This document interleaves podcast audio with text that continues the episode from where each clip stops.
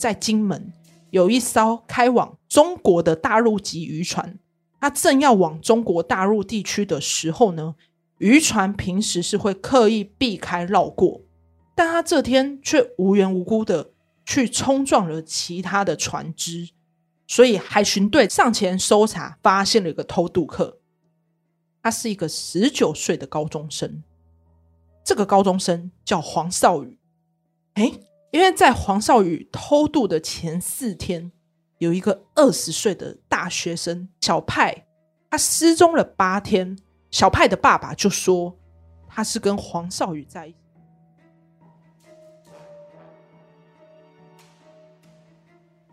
大家好，我们是解压说，全台最不假的解压说，我是阿宇，我是 A 梦。哎，你以前高中的时候。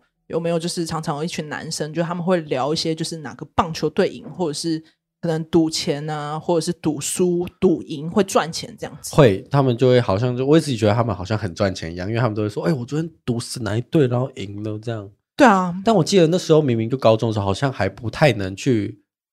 你说经济可以负荷吗？就不能赌博吧？我记得学校都有公布。确实啊，可是因为你知道，就大家就会好赌、很爱玩，嗯，所以就会去玩这个所谓的直棒签赌。那当下我只是听大家去讨论，没有参与。但因为刚好这一集会分享的案件呢，了解了一下这个博弈游戏。你知道赌球赛是什么？就是每一年中职。MLB 跟那个国际赛事，大家都会关心。嗯，那最红的呢，就是所谓的棒球运彩。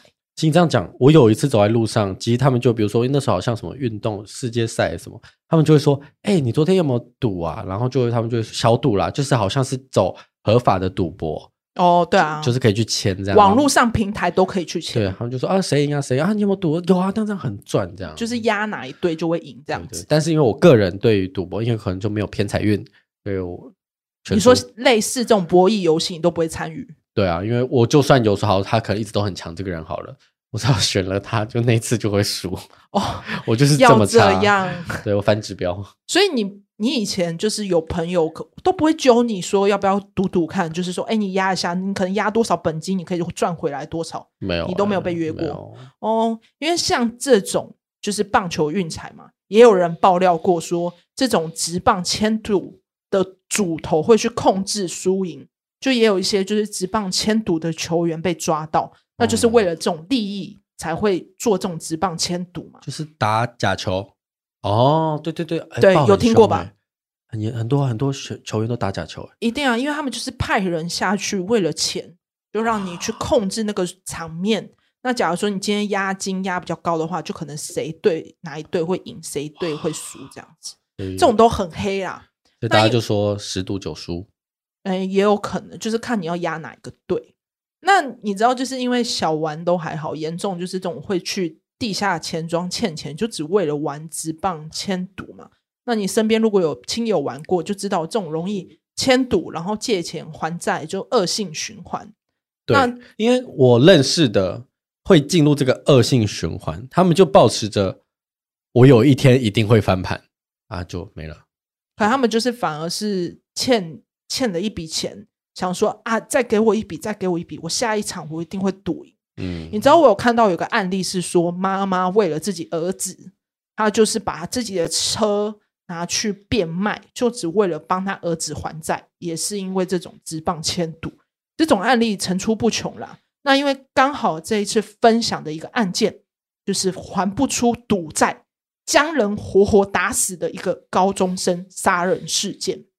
所以今天就是高中生杀人事件，然后就打开一个门，变成那柯南。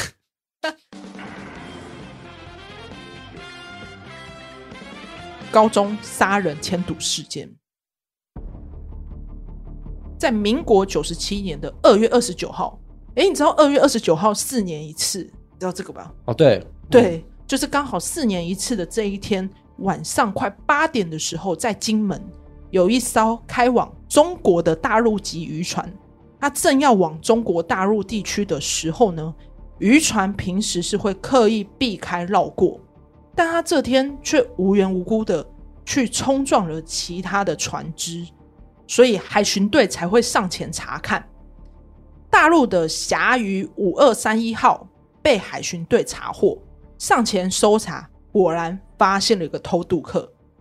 但这个偷渡客他非常年轻，他是一个十九岁的高中生。这个高中生叫黄少宇，他辩称呢自己是要去大陆的厦门找表哥。那因为爸妈不答应嘛，只能用偷渡这个方式。你听这理由太瞎，谁也没办法相信说。奇怪，一个高中生，而且他身上是有三万块的台币现金。诶，抓回警局之后，那因为海巡署不知道黄少宇第一时间其实是有涉嫌其他的案件。那亲友呢，就用两万块的现金裁定交保，那他就是用国安法就将黄少宇放出去。哎，是涉及什么案件呢？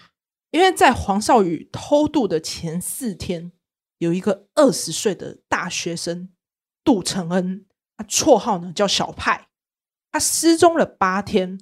在小派失踪前，小派的爸爸就说他是跟黄少宇在一起。他亲眼看到他从家里上车之后出门就消失了，那变成了黄少宇是最大的嫌疑人嘛？那因为现在黄少宇被放出去之后，他就消失。警方为了追踪黄少宇的位置，就利用了电话监听，发现他躲在一个汽车旅馆，叫青山汽车旅馆。当天在三月三号，你知道，毕竟。黄少宇才十九岁嘛，他受不了这种逃亡生活。他第一天呢，就用电话，当时他躲着，就打电话给他自己女友，就跟他说他觉得很累啊。他也跟电话里面在跟女友坦白说，其实自己杀了人。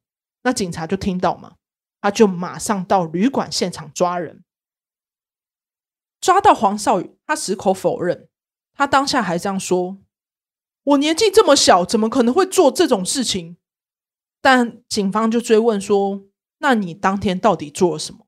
黄少宇始终无法交代他当天去了哪里，做了什么。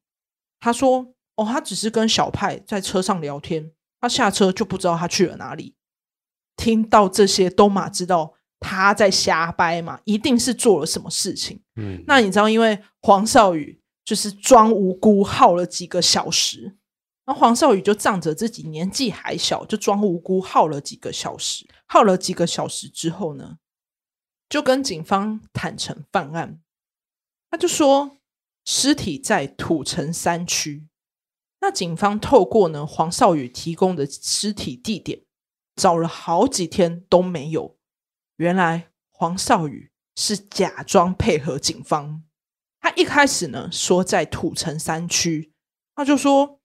当时天色昏暗，他没有去看清楚他到底在哪里。警方就不断的绕路嘛，因为因为你也知道山区就很大，你要一个一个找，一定是花很多的时间。他也动用了大批的警力，也找不到。他又说：“哦，好像是在三峡丢下去的，所以又花了五个小时，依旧找不到尸体。”黄少宇呢，就冷眼看着警方一群像无头苍蝇一样到处找，就动用了大量的人力，疲于奔命，最后才知道呢，被黄少宇耍了。那警方呢，也是有认真讲一些重话，说你再这样骗的话，我们要报告检察官，说你不老实啊，你杀了人，你又不交出来。而且黄少宇一开始讲了一台犯案的车辆——喜美轿车。他是故意误导警方，因为车子里面是有血迹跟棍棒，但仔细搜查之后发现跟此案无关，让警方白忙。听到这里就知道，黄少宇虽然只有十九岁，但心思非常狡猾。那后来其实也有在车上搜查到关于法律的书籍，就让人认为说。黄少宇一定是预谋犯案，他知道要怎么避规。那他也认为说找不到尸体呢，就不会判死刑，迟迟都不肯说实话，导致我们抓到了人，也无法将黄少宇定罪。那至少知道这起失踪案不止黄少宇一个人犯案，所以警方另一边的侦查组也不断的调查共犯到底在哪里。在另一边的调查组传来的好消息，知道共犯的身份，就透过亲友策动，在三月四号呢抓到了共犯连少雄、范宗荣。那连少雄的绰号叫阿雄，范宗荣呢绰号是阿范或肌肉。介绍一下这四个人的关系，先从最重要的黄少宇开始说起。黄少宇他绰号叫小豪。他住在永和，是高职夜间部的学生。调查背景之后才知道，他是天道盟华兴会的一员，还是美国职棒签赌的小组头。在学校常常打架闹事，也被退学。那因为这样子的关系，没有学校收他，他最后呢才去读夜间部。另外两个呢，连少雄，绰号阿雄。以及范宗荣、肌肉，他们是国中同学，都住在中和。那这两个人是在夜店的时候认识了黄少宇，而受害者小派是黄少宇的国小同学董立新介绍的。所以他介绍之后呢，他才开始向黄少宇签赌球赛。被害人小派呢，他长得非常帅。就是在当年，像是炎亚纶或者是吴尊等级的那种帅。汪东城，汪东城对，哦，就是走在路上是曾经有被星探发掘过，问他要不要去演戏。哦、那他也想过说想要走演艺圈嘛，可是因为妈妈反对。那小派呢就想说，那我之之后就计划要出国读书，但却遇到了这些朋友，连命都没有了。而三个人犯案的时候，十九岁嘛。嫌犯三人在国中的时候，其实在夜店也认识了一个陈姓男子。这个陈男，他是在中和当角头，做地下赌场。那四个人呢，认识了三年，三个人都被吸收作为签赌小组的主头。那黄少宇跟小派。他们就一起签赌，赔钱的时候，小派都陪他一起认了，但反而是黄少宇签赌赢的时候不分钱给小派，小派呢就一直想要讨回这笔钱。回到案情，抓到共犯之后呢，黄少宇就认为应该藏不住了，所以愿意把整个事情重新厘清，愿意透露真实的弃尸地点，就在。台北市的大直山区，那你知道小派他被发现的时候，全身赤裸，尸体是以头下脚上这种倒栽葱的方式被埋进一公尺深的土里面。初步看到的时候呢，小派的头部有受到硬物体撞击痕迹，初步观察脖子呢也有勒痕。死状凄惨，到底有什么样的深仇大恨，让这三个年轻人能够冷静的弃尸，还想到要偷渡？是不是有人背后指点？那整个事件呢，其实是当初黄少宇他在网路签赌负债，他怕被老大发现，所以就叫小派帮他挡一下，承担这笔债。那因为小派呢，就人好嘛，他经不起黄少宇的哀求，就答应。可是他也是同时叫黄少宇赶快处理，但黄少宇就一直拖啊，他都不解决。加上之前黄少宇跟小派合签赌的时候有赢钱，他就欠了小派快十万块钱。那因为钱的关系，小派呢就威胁黄少宇说：“你再不给钱，我就要跟你老大讲。”而且还有透过。朋友董立新传话，那黄少宇呢？就因为这样子心生怨恨。可能在有些听众听来会觉得，哎，这一种小事情要这样吗？可是你要想，在一个十九岁的小朋友身上，对他们来说，这都很严重。十几万呢，在小朋友身上，那个是几百万的，他们会觉得是几百万。对，所以他会很恨他，说他一直在催啊，他压力很大嘛。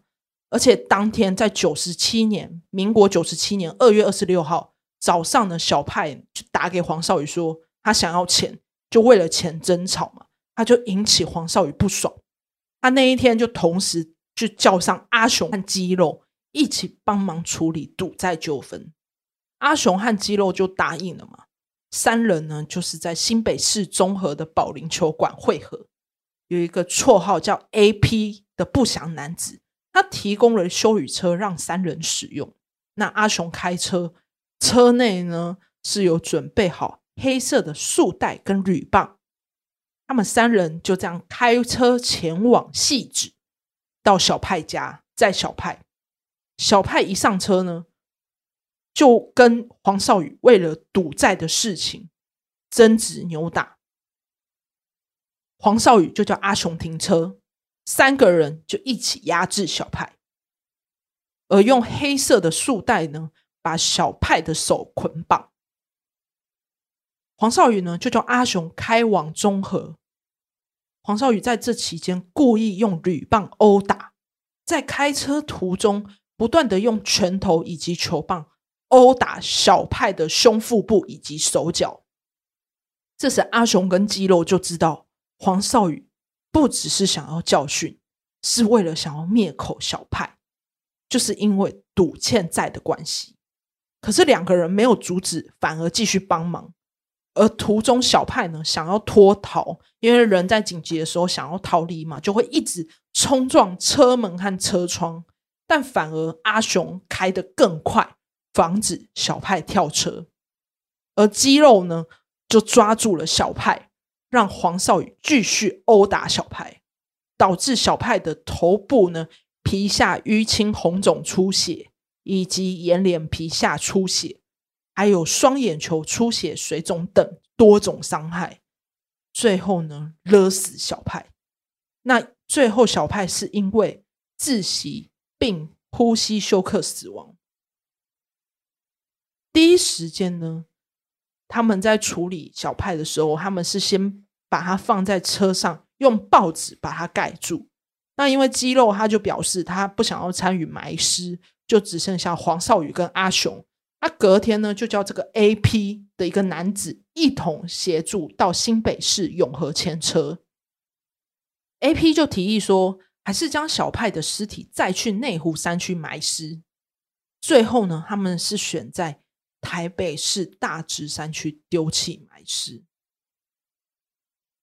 判决结果呢，三个人依照杀人、弃尸等罪嫌起诉。当年法院判黄少宇。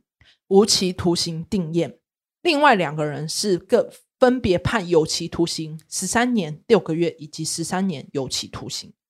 那他们三个人就不服上诉二审。黄少宇那时候还说法院乱判啊，他完全没有悔过之心。然后那时候他就是黄少宇的妈妈有在，他还安抚他儿子不要再乱说话。可是因为你知道这种开庭。对于小派的家属是二次伤害，就是他们开庭的时候就一一直看到这三个人的嘴脸，对于他们的父母是非常的痛心。但在第二次开庭之后，阿雄肌肉减刑成十二年的有期徒刑，而黄少宇呢依旧维持原判无期徒刑。你知道这三个人他们是共同坚持没有杀人动机，也没有遗弃尸体。因为他们也有被判所谓的遗弃尸体罪，因为他们坚称说他们没有去乱丢，他们是埋尸，然后以及符合自首原则，用这种方式在抗辩。最后呢，在二零一一年的二月二十五号，最高法院驳回上诉，三审定谳。那你从这个案件就可以了解到，其实很多事情就是因为在年轻的时候冲动，意气相挺。嗯其实我也觉得很纳闷的是，就是在这个事件听到阿雄跟肌肉明明是可以阻止的，但他们却没有，反而继续帮着他的朋友，就是处理掉他。而且你知道比较可惜的是阿雄，因为那时候有稍微看一下阿雄，他好像成绩还不错，原本是考了不错的高中还是大学，反正就是他考了不错的学校，原本可以好好读书，但是因为家里没有钱给他继续读书，所以。他就因为这样子交上坏朋友，葬送他这一辈子为了这件事情去关，我觉得蛮可惜。就是很多时候你在交朋友，或者是为了一些小事情，因为其实，在我们现在这年纪听来，其实可能沟通或者是可以有讨论空间，就是对我们这年纪来说是可以处理。但那在那十九岁的年纪，他们遇到这种事情，就会用比较极端的，就觉得说：“哦，你现在要威胁我，那我就让你不得好死。”就是不理性的，全部都是意气相挺。真的，而且那个时候又流行直棒签赌，那为了还债，他压力也大。但我觉得每次这种关系扯到钱，最后都死得很难看，就是因为相处之间，就算我们是再好的兄弟，你忘了兄弟间那个什么，有一句话叫什么“兄弟明算账”。对啊，钱就要算清楚，钱不算清楚，就是会一翻两瞪眼，很难看，会很难看。所以我个人就是钱都会讲蛮清楚的。就是至少划清呐、啊，对，还不止哦，朋友间、家人间都要讲清楚哦。就是什么钱啊、借钱啊什么的，你知道我近期有遇到一件事情，可是我觉得，呃，就是大家听听就好，因为像有些人不是会有一些朋友嘛，嗯，就可能就是呃，不算说关系不好，但可能就是很久没联络的这种，嗯，那他可能因为近期他有股票投资需要周转。那他就刚好就跑来赖我，问我说：“哎、嗯，阿宇，就是近期手头有点紧，可不可以这个这个月借我五万块？我下个礼拜跟你周转还你这样子。”那我没有回复他，因为其实有一个关键点是我们是已经很久没有联络的人。嗯，那他一开口就是要跟你借钱，那我觉得就是很很神，就很怪啊，因为我们平常也没有交恶，会不会是诈骗？我没有，我没有回复他。有可能，有些人。但是他很清楚的打了我的名字，因为我的我的、哦、你也记得我的赖的 ID，我没有打我的那两个字。哦。他打的名字的选字都对的，所以我觉得应该不是很多哎、欸。因为他想要他股票卡住，因为像我表姐也有投资，有时候他也是会跟我借钱周转，下一个礼拜他可能包含本金再多给我几千块这样子。他应该说您好。我非常知道你现在的困境，那五万块有点太多，可能拿不出来。我这边不然就先借给您二十块。靠腰，那就说他就丢一片给你说二十块不用了啦，太薄了。就是很尴尬，因为像应该说像这样子的关系，你也不是不好，但你就是就突然他跟你开口，你就很尴尬。所以其实每次扯到钱，我有一个那个算是不太熟的朋友，但就一般般熟。他那天也是。好像是打给我说他因为机车有事，所以违停，然后被怎样，然后最后又因为牌照税没缴，整台车被扣着，他就要跟我借，然后五千块吧。哦，没有很大额，是，但是我跟他没有到那么熟，熟，所以我跟他说我可以借你，但你要帮我写借据，就我递借据给他，我就去找他给他写借据，我才借五千块，五千块也是钱啊。可是我很惊讶，你是愿意给人家借的耶，因为我还是相信他啦。但是我因为了解他，也相信他，所以我非常担心我那笔钱会回不来，因为他工作一直是处于一个不稳定的状态，超级无敌不稳定。哦，对，然后我想要帮他，但是我又没有办法相信他，所以我还是请他签借据。对，因为你知道，就是。透过案件以及我们生活周遭遇到这种，就是朋友之间有扯到金钱利益的啊，或者是相处什么，都会有一点尴尬。嗯、因为有时候像我们出去吃饭，可能那个钱就是没几百块就算了，可是扯到就几千块、几万块之间，就是很容易有疙瘩跟争吵。对啊，我们都讲的是小钱，如果是那种十万块、十万块，然后又不签借据。然后又口头上答应，那不还就是不还了，因为十十万块我还你，我也我也会损失一个大数目啊！如果不跟你讲，你也不会跟我讨啊。我之前有一个朋友，就是他的那个年轻的时候有认识一个弟弟，那个弟弟也是呃跟他借了七万块钱，后来是透过他爸妈，因为那时候我朋友就是一直跟他讨钱，他不给，嗯，是透过去提告之后，他爸妈才把钱。还给我朋友，嗯然后为了这件事也是一直跑法院。反正总之，我觉得这个案件要警惕大家是：你不管在跟你的朋友或者是家人要合资投保，哎，不管是投资什么啦，或者是签赌这些东西，我觉得都要先分清楚，尽量不要签赌啦。对，十赌九输啊，对，不要赌是最好。对啊，那这一集案件呢，就分享到这里。那记得订阅我们假摔居 l IP 点 TLK，我是阿宇，我是 A 梦，那我们下一集见，拜拜，再见喽。